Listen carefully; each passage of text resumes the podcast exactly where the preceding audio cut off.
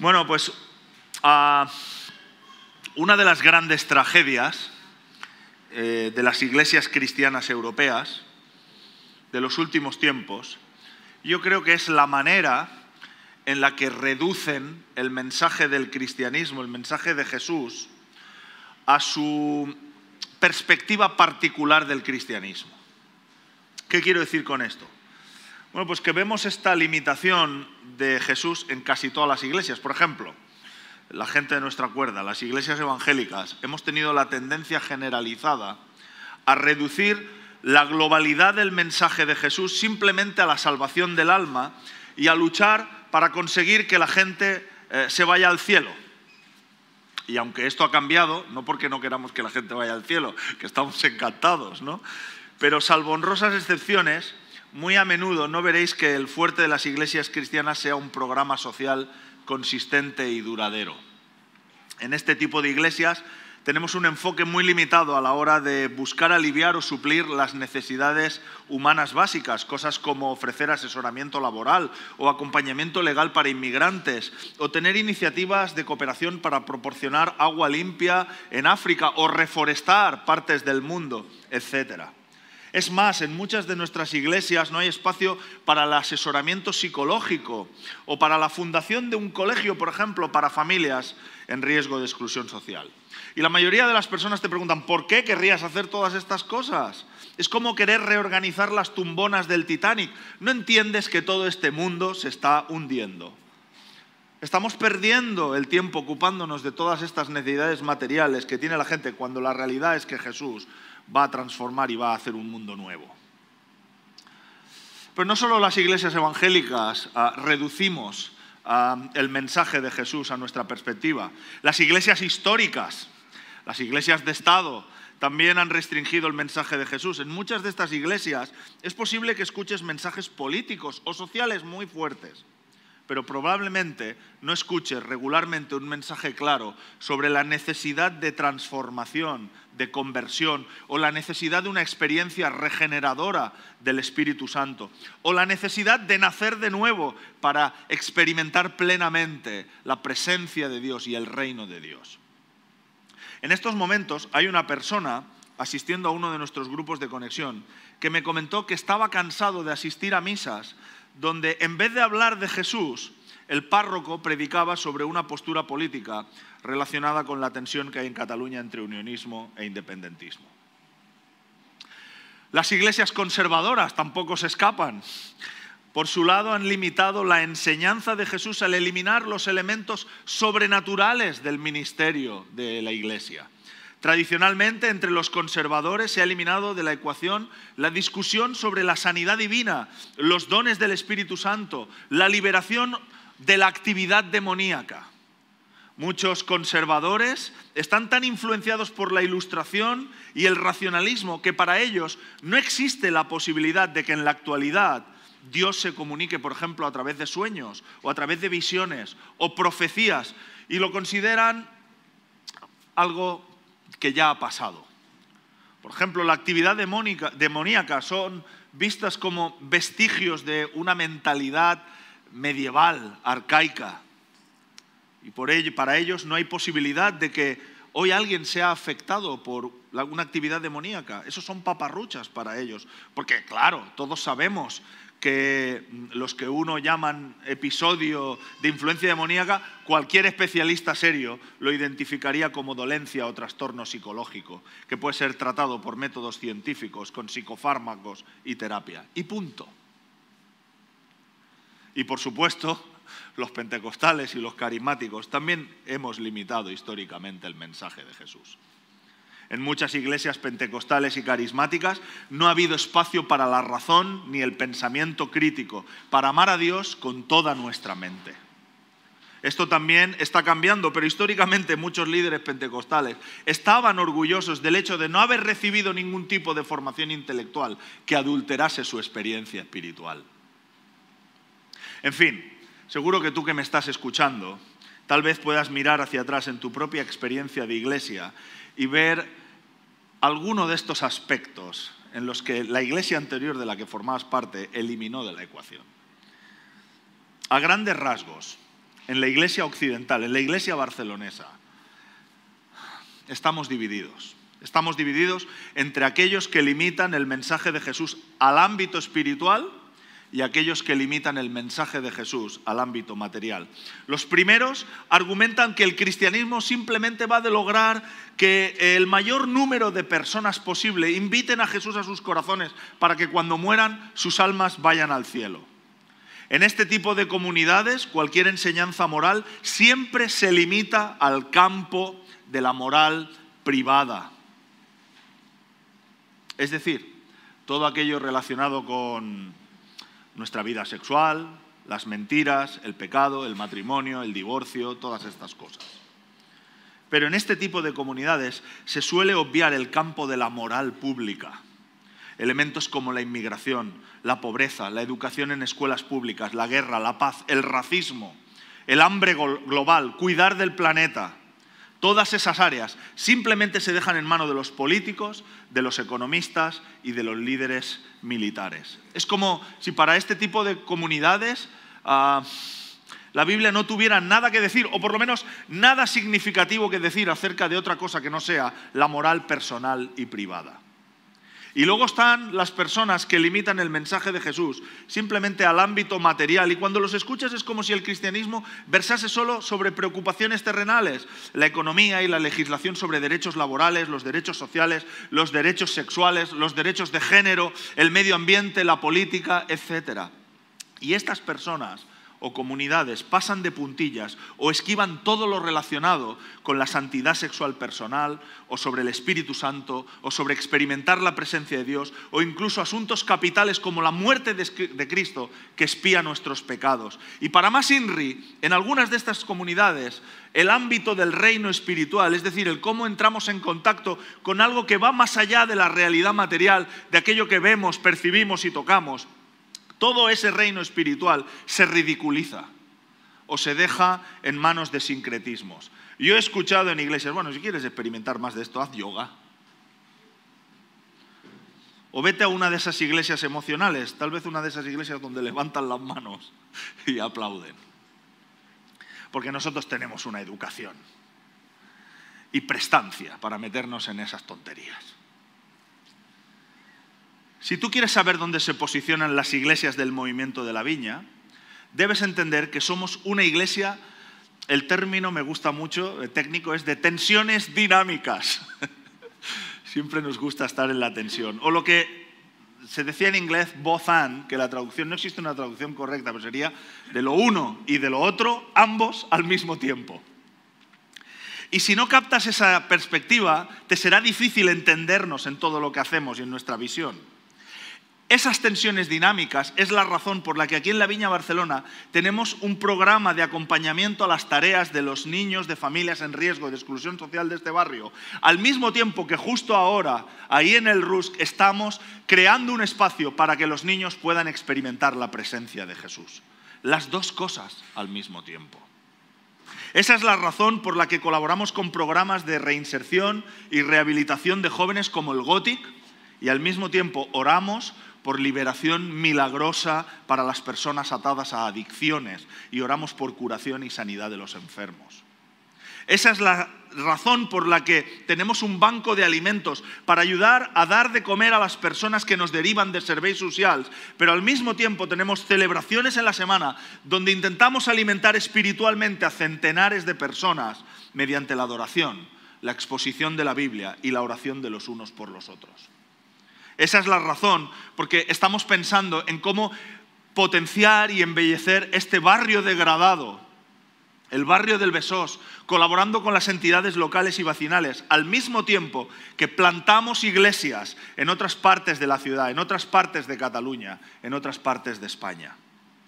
Y la razón por la que somos una iglesia que abraza estas tensiones dinámicas es porque estamos profundamente convencidos de que Jesús es Señor de todo del ámbito espiritual y del ámbito terrenal, material, de todo el universo, tanto del reino espiritual como del reino material. No hay un solo resquicio de la existencia del que Jesús no diga, yo soy Señor. Él dice, yo soy Señor de todo.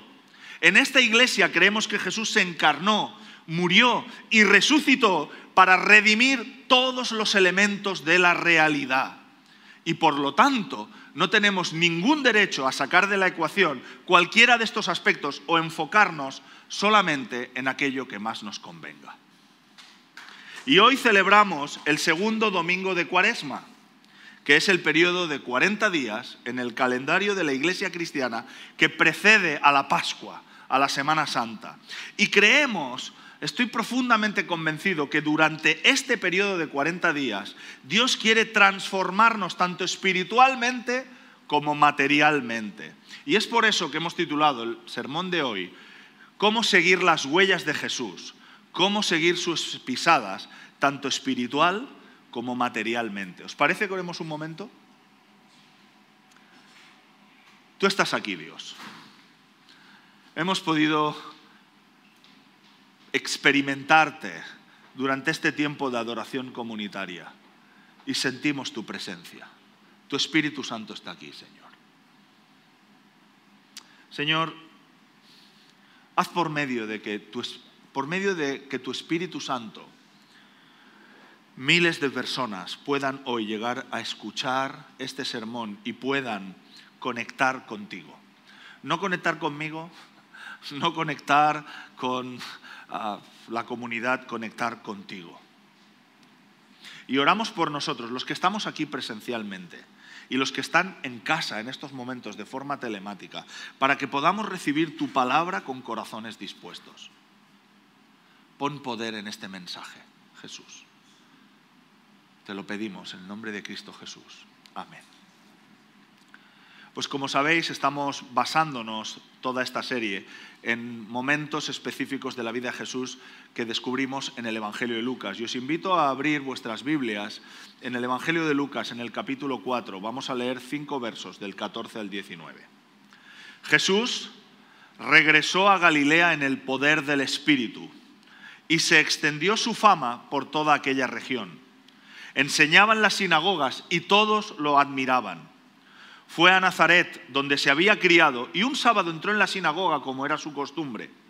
Se levantó para hacer la lectura y le entregaron el libro del profeta Isaías, y al desenrollarlo encontró el lugar donde estaba escrito, El Espíritu del Señor está sobre mí, por cuanto me ha ungido para anunciar buenas nuevas a los pobres.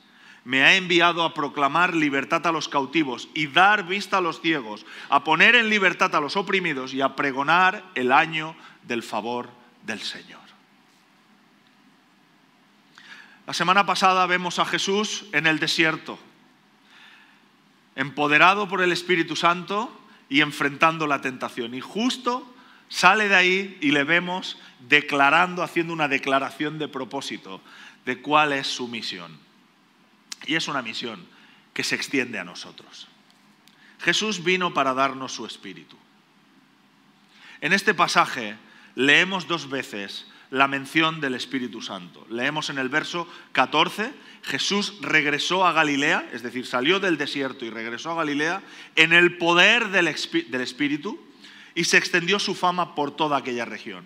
Y en el verso 18, cuando él lee el rollo de Isaías y dice, el Espíritu del Señor está sobre mí, por cuanto me ha ungido para anunciar buenas nuevas a los pobres. Y no es una simple lectura, porque si tú sigues leyendo, dice que Jesús al sentarse dijo, hoy estas palabras se cumplen delante de vosotros. Jesús llevó a cabo su misión, todo su ministerio, bajo el poder del Espíritu Santo, y vino para dárnoslo también. La pregunta que nos podemos hacer hoy en pleno mes de marzo del año 2022, en pleno siglo XXI, es, ¿para qué necesitamos tú y yo al Espíritu Santo? ¿Cuál es la razón por la que necesitamos estar llenos del Espíritu Santo? Pues la razón la vemos en el libro de Hechos, en el primer capítulo. Vemos como allí se nos revela cuál es la razón por la que todos los seguidores de Jesús necesitan ser llenos del Espíritu Santo. Cuando venga el Espíritu Santo sobre vosotros, recibiréis poder y seréis mis testigos tanto en Jerusalén como en toda Judea, como en toda Samaria y hasta los confines de la tierra. Hechos capítulo 1, verso 8. ¿Por qué necesitamos tú y yo el poder del Espíritu Santo? Vale, voy a plantearlo de la siguiente manera. Voy a intentar responder a esta pregunta planteándote una situación. Vamos a considerar, que no siempre pasa, que tú y yo somos plenamente conscientes, verdaderamente conscientes de la magnitud de la tarea que nos ha sido encomendada como cristianos. Y digo que vamos a asumir que somos plenamente conscientes porque muchas veces no lo somos. Vivimos vidas sin ser realmente conscientes de la invitación que Dios nos ha hecho a cooperar con Él en la extensión del reino. Dios nos ha invitado, Jesús nos ha invitado a anunciar y proclamar su evangelio a tus familiares, a tus amigos, a tus vecinos y a tus compañeros de trabajo. Es decir, ha sido encomendado a anunciar y proclamar las buenas noticias del mensaje del reino de Dios.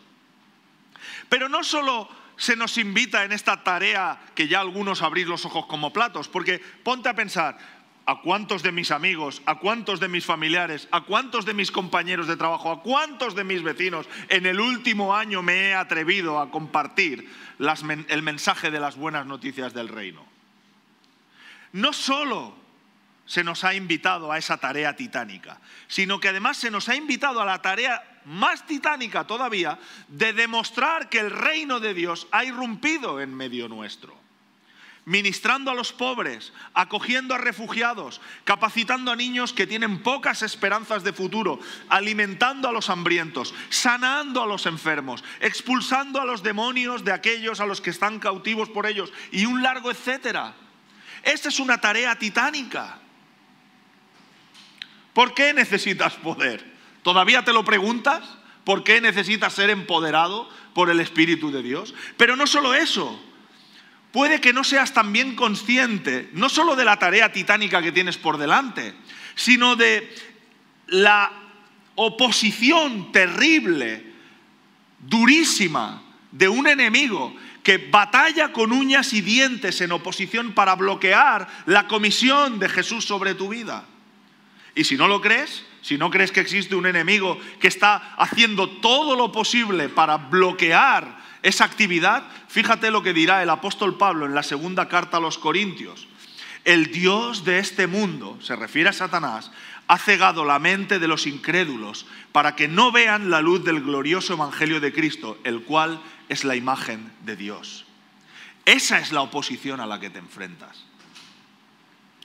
Como decía, cuando eres consciente de la magnitud del encargo, de la comisión que Dios ha puesto en tus manos y de la fortísima oposición que tienes delante, no tienes más remedio que clamar, lléname del poder de tu Espíritu Santo, Jesús.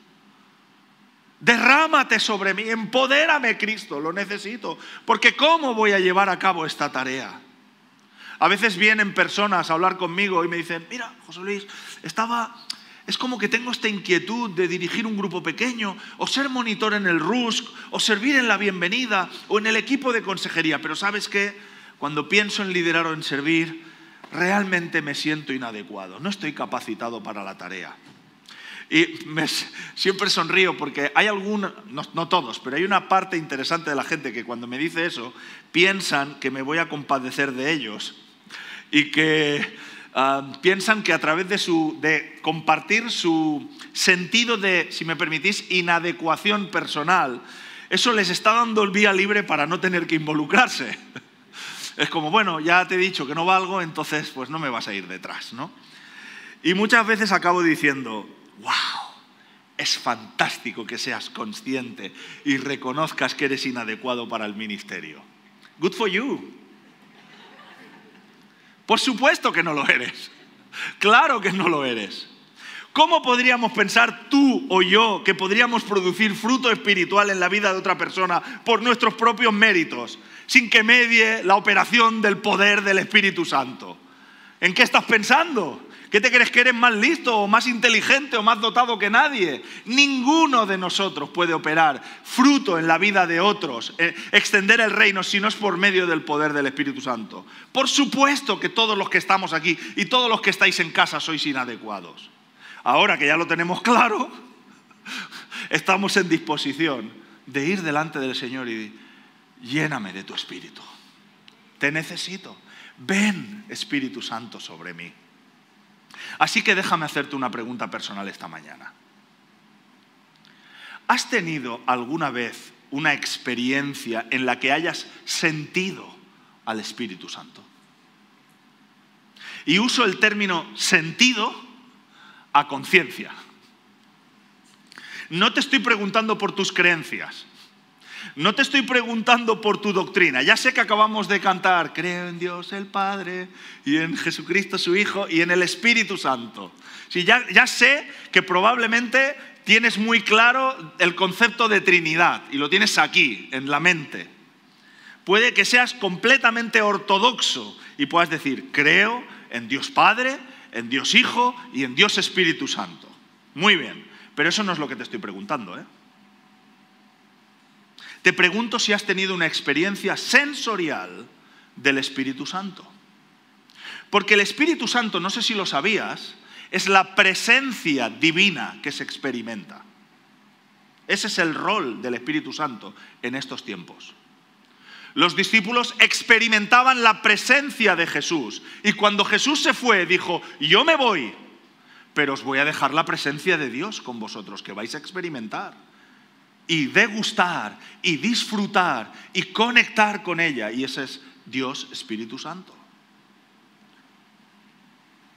¿Has experimentado la sensación, el sentido de haber conectado con el Espíritu Santo alguna vez? Y déjame hacerte una pregunta adicional si lo has experimentado alguna vez. ¿Cuánto tiempo hace de eso? Porque seguro que hay algunos aquí que dicen, uy, sí, yo lo experimenté en una conferencia, o de jovencito, en un campamento JPC, o en mi EDE, ¿eh? los que habéis hecho la EDE, la escuela de discipulado con JCUM. Yo lo experimenté en mi EDE, con 18 añitos. Pues, tío, tienes 40 ya.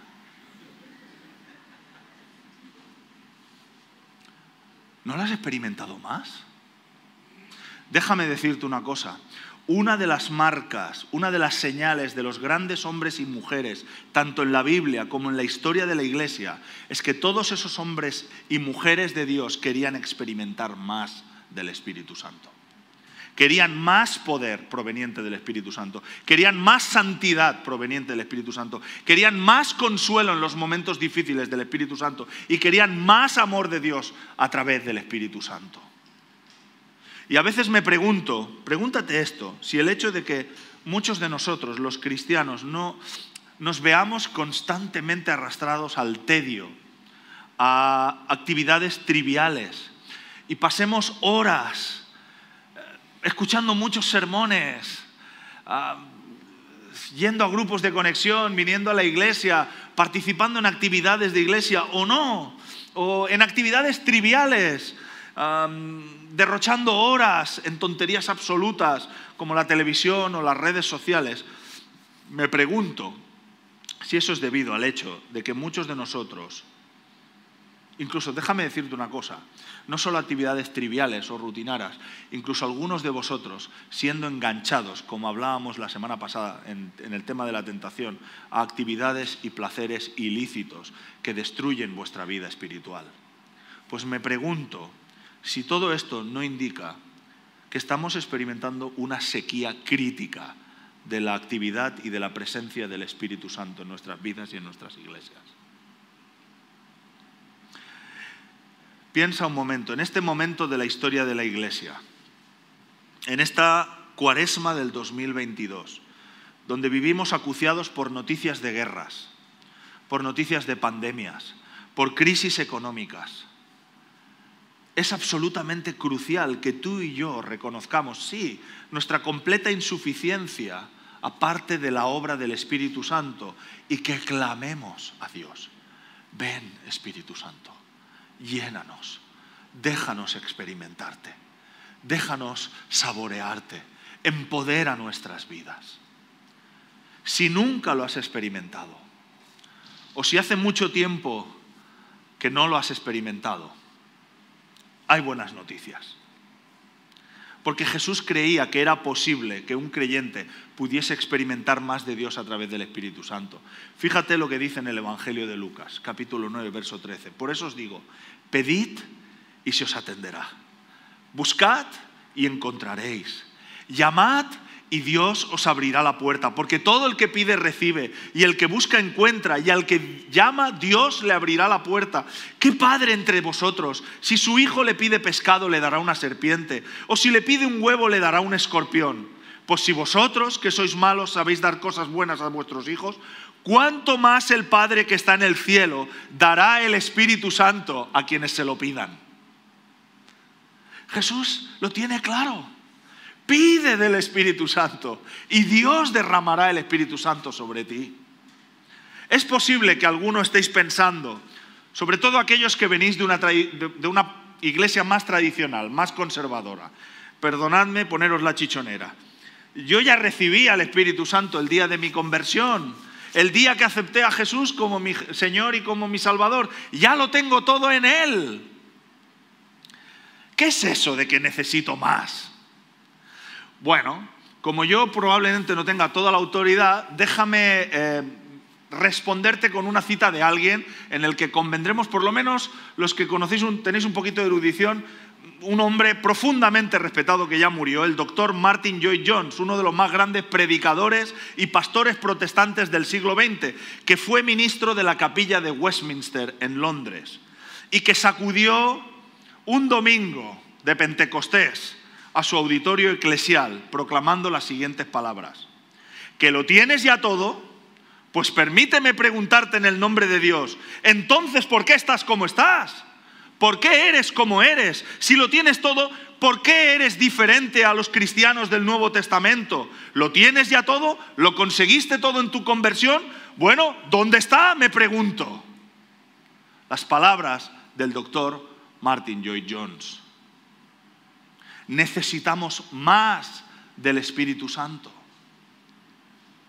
Y como digresión, también quiero añadir que muchas personas que enseñan que es posible tener más de la presencia y el poder de Dios en nuestra experiencia, normalmente han enseñado que los cristianos deben esperar una segunda bendición es como una experiencia posterior a la salvación que dará como resultado una mayor santidad o un mayor poder o el derrame de los dones espirituales que normalmente sobre todo se enfocan en un don sobrenatural de hablar en idiomas diferentes o incluso en eh, idiomas angelicales. Mm, a, este tipo de segunda bendición, este tipo de iglesias suelen llamarle el bautismo del Espíritu Santo y es la tradición de la que yo provengo hace años, antes de ser parte de la viña. Y ellos articulan que solo hay esta segunda bendición y que todos los creyentes deberían experimentarla y que si no la experimentan son un fracaso.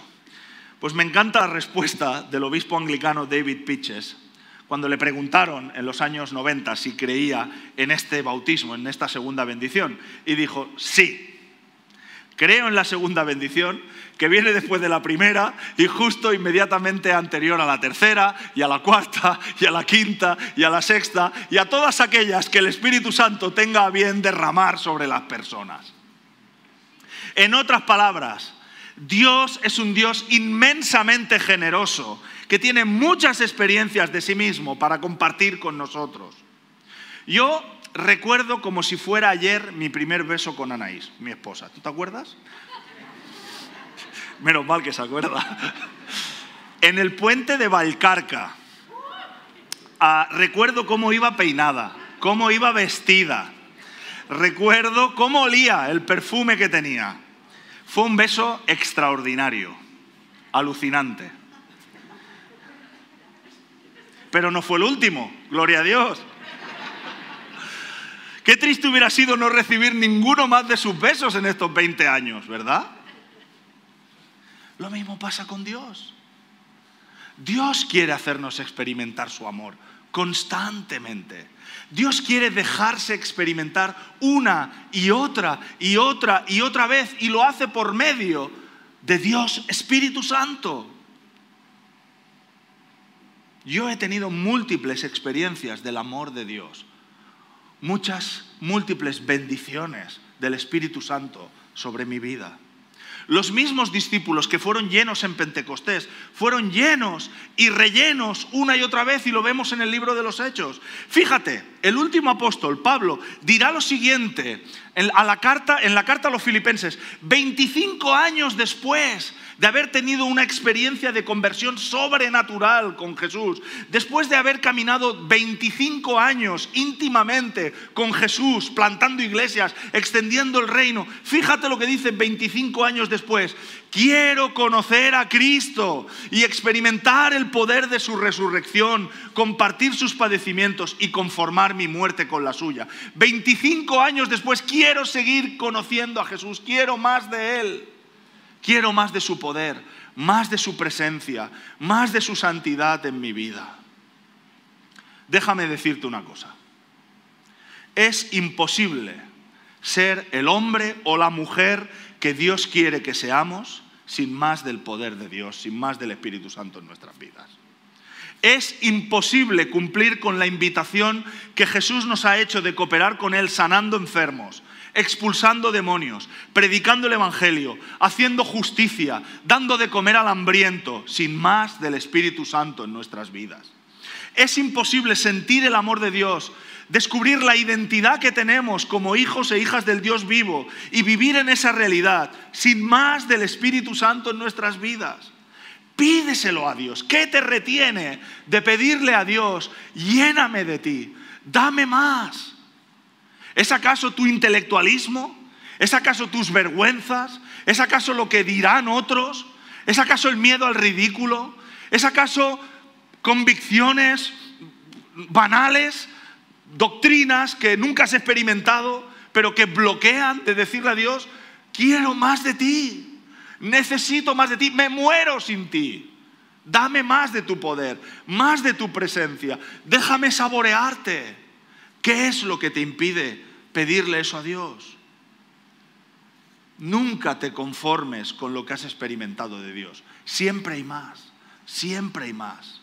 Y déjame decirte una cosa, al final de este tiempo vamos a tener un tiempo donde vamos a destinar un espacio para invitar al Espíritu Santo a llenarnos y a derramarse con poder sobre nosotros. Prepárate. Jesús no vino solo a darnos su Espíritu Santo. Jesús vino a predicar buenas noticias. El Espíritu del Señor está sobre mí por cuanto me ha ungido para anunciar buenas nuevas a los pobres. Lucas 4:18. Tenía más, pero lo voy a dejar aquí. Voy a, voy a acabar con este punto y creo que entenderéis. El resto de los puntos son similares, pero con otros campos. Pero quiero demostrar cómo Dios nos llama, por medio del Espíritu Santo, a desarrollar el campo espiritual y el campo material y transformar todos los ámbitos de la realidad a nuestro alrededor. ¿Quiénes son los pobres? ¿A qué se refiere este texto cuando menciona he venido a traer, a anunciar buenas nuevas a los pobres? Pues de nuevo, en este asunto, mm, volvemos al principio, a lo que yo decía, en las iglesias se ha producido la polarización interpretativa de la que yo hablaba en la introducción. Los que enfocan el mensaje de Jesús en el ámbito material exclusivamente dicen, bueno, claramente Jesús está refiriendo a las personas en riesgo de exclusión social, a los desfavorecidos económicamente. Se refiere a los sin techo, a los que no tienen capacidad de alimentar a su familia, a los que están en el paro, a los que dependen de servicios sociales, a los desempleados, a los refugiados, a las viudas que tienen una pensión miserable, a los huérfanos, a los menas.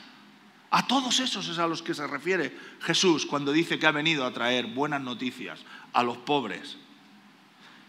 Es como si solamente se enfocaran en que Jesús ha venido a traer buenas noticias a este conglomerado de personas.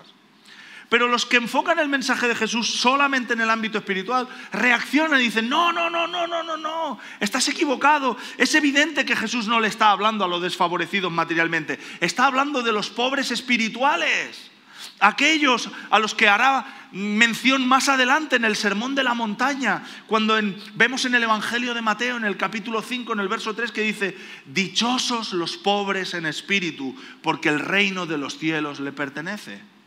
¿Veis? Dicen este tipo de personas, este tipo de comunidades. Les está hablando a cualquier persona de cualquier condición económica o posición social que son conscientes de su necesidad y de su carencia espiritual de Dios le habla a esas personas que sienten el peso de sus pecados y reconocen que no tienen esperanza sin la intervención divina.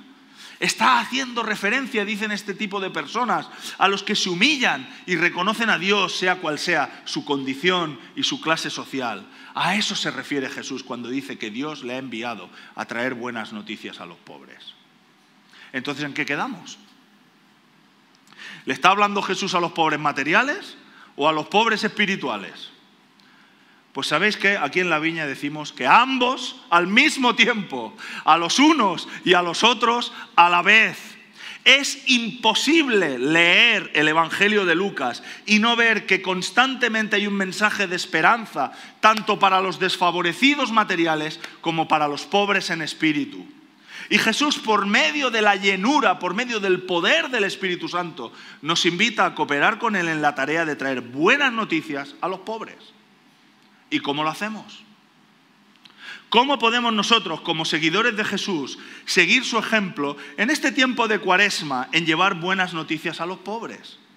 Mira, hay un periodista norteamericano llamado Nicholas Christoph. Puede ser que te suene porque es un señor que ha ganado dos veces el famoso premio Pulitzer de periodismo y es un colaborador de la CNN. es uno de estos progresistas norteamericanos. ¿vale?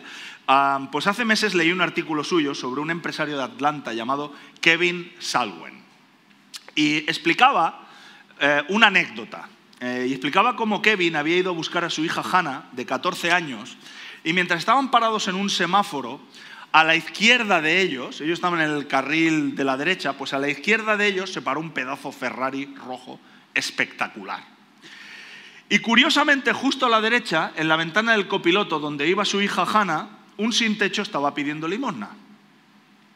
Y de repente su hija Hannah hizo una de esas reflexiones en voz alta que hacen los adolescentes, señalando a los dos, al conductor del Ferrari y al sin techo. Papá, si ese hombre de ahí hubiera decidido tener un coche menos caro, ese otro podría comer una comida caliente al menos un mes entero.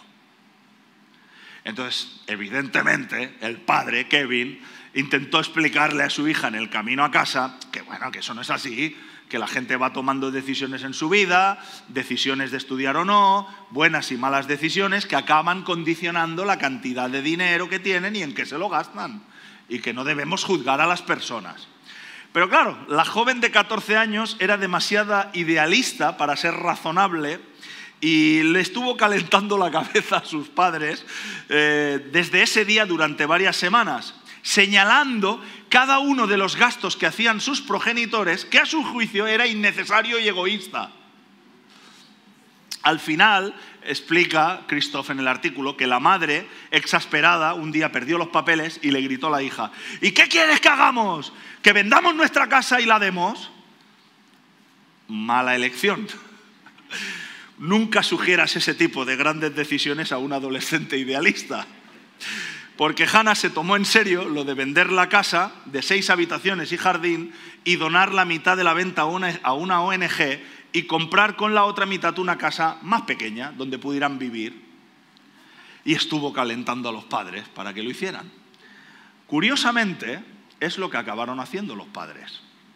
Y su historia la recogieron en un libro que solo está en inglés pero que es muy potente, que se titula El poder de la otra mitad, The Power of the Other Half, y se refiere a su casa. Con la venta de la casa fueron a vivir a un apartamento más pequeño, suficiente para ellos tres, eran un matrimonio con una hija y tenían una casa de seis habitaciones y jardín, quien la pillara, ¿verdad? Y decidieron construir un montón de casas en no sé qué países para personas que no tenían techo. Al escribir este libro, los Salwen dijeron en la introducción que su objetivo en realidad no es ah, mostrar lo guay que son ellos o promover que todos nosotros vendamos nuestras casas. Ese no es su objetivo. Saben que la mayoría de la gente no estamos tan locas para hacer eso. Pero tenían un objetivo al escribir el libro y era alentar a las personas a salir de la rutina de la acumulación y comenzar a definirse más por lo generoso, por lo que dan, que por lo que reciben. Y Hannah, que actualmente está estudiando en la facultad, dijo en una entrevista reciente, nadie espera que vendas tu casa. Es una locura. Para nosotros la casa era simplemente algo sin lo que podíamos vivir. Era demasiado grande para nosotros. Y estoy convencida de que en nuestro caso era una casa, pero todo el mundo tiene demasiado de algo, ya sea de tiempo, de talento o de recursos. Todos tienen esa otra mitad, solo necesitan encontrarla y entregarla a los demás. Sé que esto que estoy diciendo es completamente radical y va mucho más allá de lo que la mayoría de nosotros somos capaces de hacer o tal vez incluso de lo que somos llamados a hacer. Pero seguramente, especialmente durante este tiempo de cuaresma, estoy seguro que hay algunas maneras en las que la mayoría de nosotros voluntariamente, aquí en Barcelona, podemos atrevernos a seguir las huellas de Jesús en el ámbito material. El apóstol Pablo nos dirá en Filipenses, sed igual que Jesús, quien no estimó su condición como Dios como algo a lo que aferrarse y despojándose de su gloria se hizo pobre por nosotros. Déjame llevar esto a un terreno práctico. ¿Qué puedes hacer tú personalmente para reducir tus compras?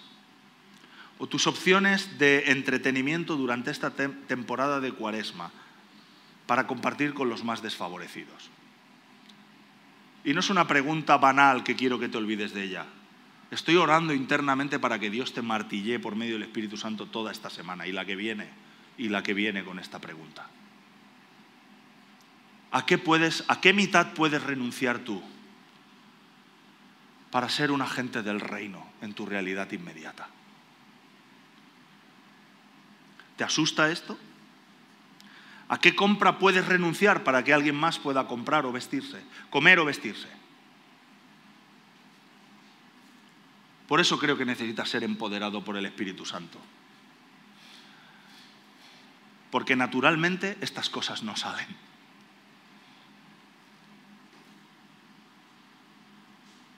¿Qué te está hablando ahora mismo el Espíritu Santo?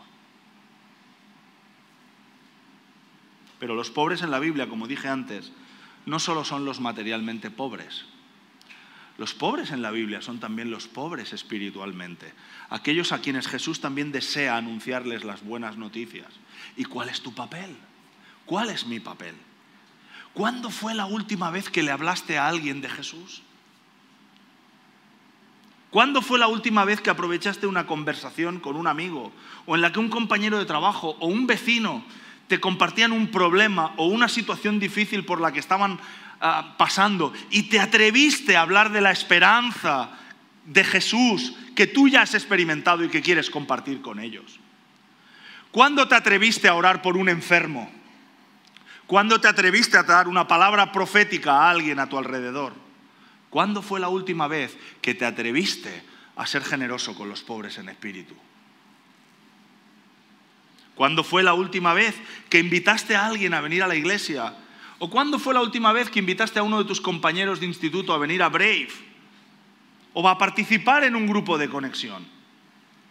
¿Sabes lo que pienso? Que quizá necesites ser lleno del Espíritu Santo para recibir poder y para hablar sin trabas, ni vergüenza, ni miedo de quién es Jesús, de lo que ha hecho en tu vida y de lo que quiere hacer en los demás. ¿Por qué no nos ponemos de pie? David, si puedes venir.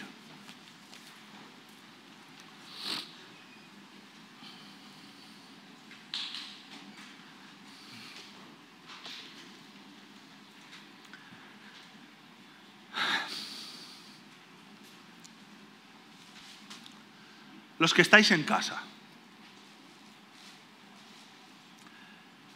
Voy a invitar al Espíritu Santo. Voy a hacer una oración. Y los que estáis en casa quizá, si estás solo, puedes compartir en el chat, luego vamos a cerrar este tiempo de proyección.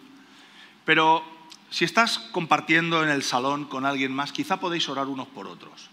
Invitar al Espíritu Santo ahí donde estáis. Escuchad lo que el Señor quiere deciros. ¿Qué os está llamando a hacer Jesús? ¿Tú te notas que necesitas más del poder de Dios en tu vida? Nosotros vamos a cerrar aquí, con los que estáis online, y vamos a continuar los que estamos aquí presencialmente. Pero mientras os quedáis en casa y os despedimos, no apaguéis simplemente el televisor e iros a hacer el aperitivo. Os recomiendo estar unos minutos en la presencia de Jesús diciéndole, ven Espíritu Santo, háblame, ¿qué quieres para mi vida? Os bendecimos Y declaramos que el Señor os está visitando ahí donde estáis, en vuestras casas. Nos vemos la semana que viene.